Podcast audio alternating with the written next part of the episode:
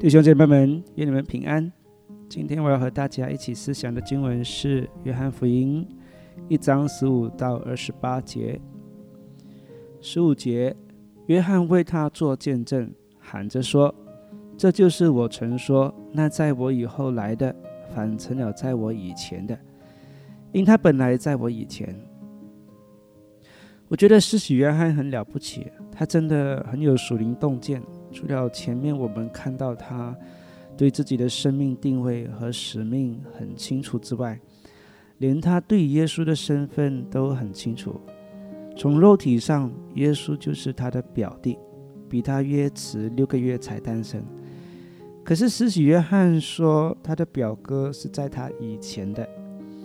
他不从肉体的身份去看表弟。当他要为主耶稣施施洗的时候呢？他还说，应该是主耶稣为他施洗才对。可见呢，约翰对耶稣的身份的理解已经不是一般人的理解了。十六、十七节，从他丰满的恩典里，我们都领受了，而且恩上加恩。律法本是借着摩西传的，恩典和真理都是由耶稣基督来的。摩西从西乃山领受律法规条，就是犹太人熟悉的摩西五经 （Torah）。当然，摩西传的话也是真理，也有恩典在里面。身为犹太人的使徒约翰在这里说的恩典和真理，是由耶稣基督来的，这是什么意思呢？他不是说摩西五经里面没有恩典，也没有真理，不是的。他要表达的是，旧约里面所讲的真正的救恩，是在耶稣基督身上成就了。耶稣基督才是真正的救主，不是摩西书中的以羊为献祭的方式可以赦罪。那羊只是一个替代品，旧约中的献祭不过只是一个暂时性的。真正要得到赦罪，不是由羊来代替，而是上帝的儿子耶稣基督本身来为我们死。这样的人，啊，这样人才能够真正得到赦免。因此，赦罪的恩典。救赎的真理都是由耶稣基督来的，都在耶稣的身上完全的成就。所以使徒约翰多加了一句“丰满的恩典”，而且恩上加恩，就是这个意思。旧约的献祭并不完全，暂时的，并不能叫人真正得到赦免，唯有耶稣基督可以。十八节，从来没有人看见神，只有在父怀里的独生子将他表明出来。这节让我想到摩西在山上向上帝求一件事。摩西说：“求上帝显出你的荣耀来。”啊，上帝回答摩西说：“你只能看见我的背，不能看见我的脸，因为没有人能够看见我的脸而而还能够活着。”呃，摩西这么圣洁的人，尚且不能与神面对面，但在耶稣的时代，因着肉身的显现，人与耶稣。面对面了，上帝的儿子在肉身上以最大化的方式将上帝的心情表现出来。人可以在身上，人可以在耶稣的身上感受到上帝的属性、性情、上帝的爱、上帝的怜悯等等。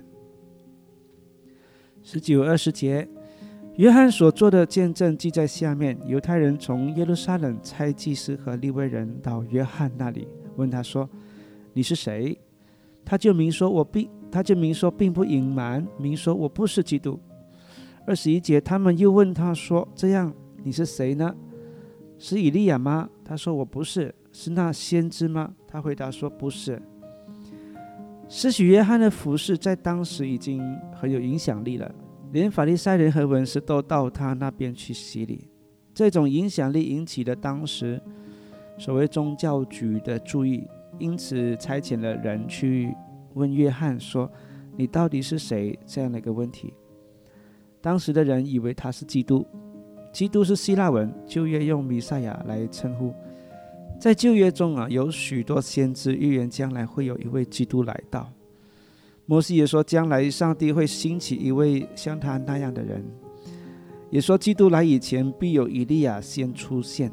那当时的人们就认为，基督来的时候将会带领他们脱离困苦，如同摩西带领以色列人脱离埃及王国一样。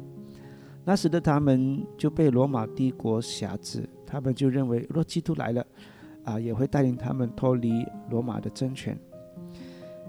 当他们看见施洗约翰的服饰和他的影响力的时候呢，就问他说：“哎，你是基督吗？”施洗约翰回答说：“不是。”那么是以利亚吗？他也回答说：“不是。”那其实后来耶稣论到他表哥的时候，就说是洗约翰就是圣经中预言的那一位以利亚。不过约翰说他自己只不过他是一把声音而已。那这个声音就是下两节要说的，就是在二十二跟二十三节。于是他们说：“你到底是谁呢？叫我们好回复猜我们来的人。你自己说你是谁？”他说：“我就是那在旷野有人声喊着说修直主的道路，正如先知以赛亚所说的。以赛亚书四十章三节这么说：有人有人声喊着说，在旷野预备耶和华的路，在沙漠地修平我们神的道。”约翰说的经文就是这节经文。证明约翰是一位熟悉圣经的人，他也知道旧约已经预言他的出现，只是他不认为他是旧约已预言的这个以利亚。我觉得有可能是他的谦卑，所以他不认为他自己是以利亚，因为以利亚行了很多伟大的神迹，而他一件神迹也没有行过。无论如何，约翰的谦卑是无可否认的。那上帝也喜悦使用这样的人。来为他的儿子铺路，叫人心归向耶稣基督。二十四和二十五节，那些人是法利赛人差来的，他们就问他说：“你既不是基督，不是以利亚，也不是那先知，那为什么施洗呢？”施洗这个仪式其实并不是约翰发明的，在其他宗教和一些团体当中也会有施洗的仪式。这是一件很普通的事，并不稀奇。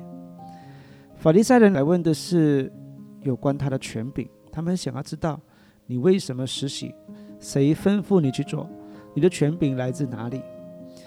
这类的问题，法利赛人同也也同样问过主耶稣。当主耶稣解进圣殿，赶走买卖之人的时候呢，他们也是问主耶稣说：“哎，你凭着什么权柄做这些事？”约翰并没有当面回答他们有关权柄的问题，因为答案其实并不重要，因为法利赛人只会接受他们要的答案。这个在主耶稣跟他们的答辩当中很清楚的看见这一点，所以就算施洗约翰回答说是上帝感动他做这件事情，他们也不会相信是上帝的吩咐。所以当耶稣说是上帝要他做的。啊，赶走这些买卖之人的时候，啊，我相信法利赛人也听不进去这样的答案。当一个人心中有偏见的时候，就不会愿意去聆听真理，只愿听见符合自己心中的答案而已。这是我们当思想的。当我们听到，当我们读经灵修的时候，我们真的是需要谦卑起心，因为唯有谦卑才能听见。上帝要我们听见的声音，否则我们只会想要听见自己心里面想要的话。我们会变成披上宗教的外衣，却没有金钱的实意，会像法利赛人跟文士一样。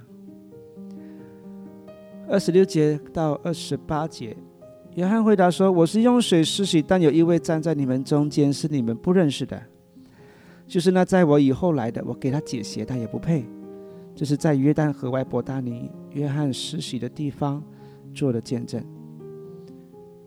有一位站在你们中间，这一位就是耶稣基督了。在马太福音中，啊提到约翰有另外说，这一位不是用水施洗，他要用什么呢？他要用圣灵与火来施洗，能力会比他更大。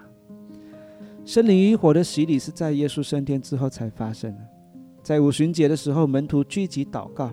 圣灵与火就将降在啊门徒的身上，然后门徒就完全变得不一样，带有能力见证去传福音。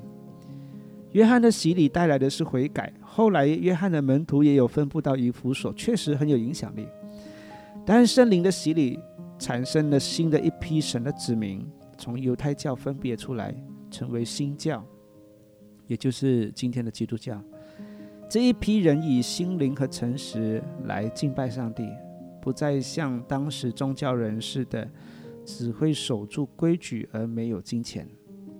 那简单的说，圣灵与火的洗礼带来的是一群真正爱上帝的人、爱耶稣的人，从犹太族群当中分别出来，他们有着一颗心灵诚实来敬拜上帝。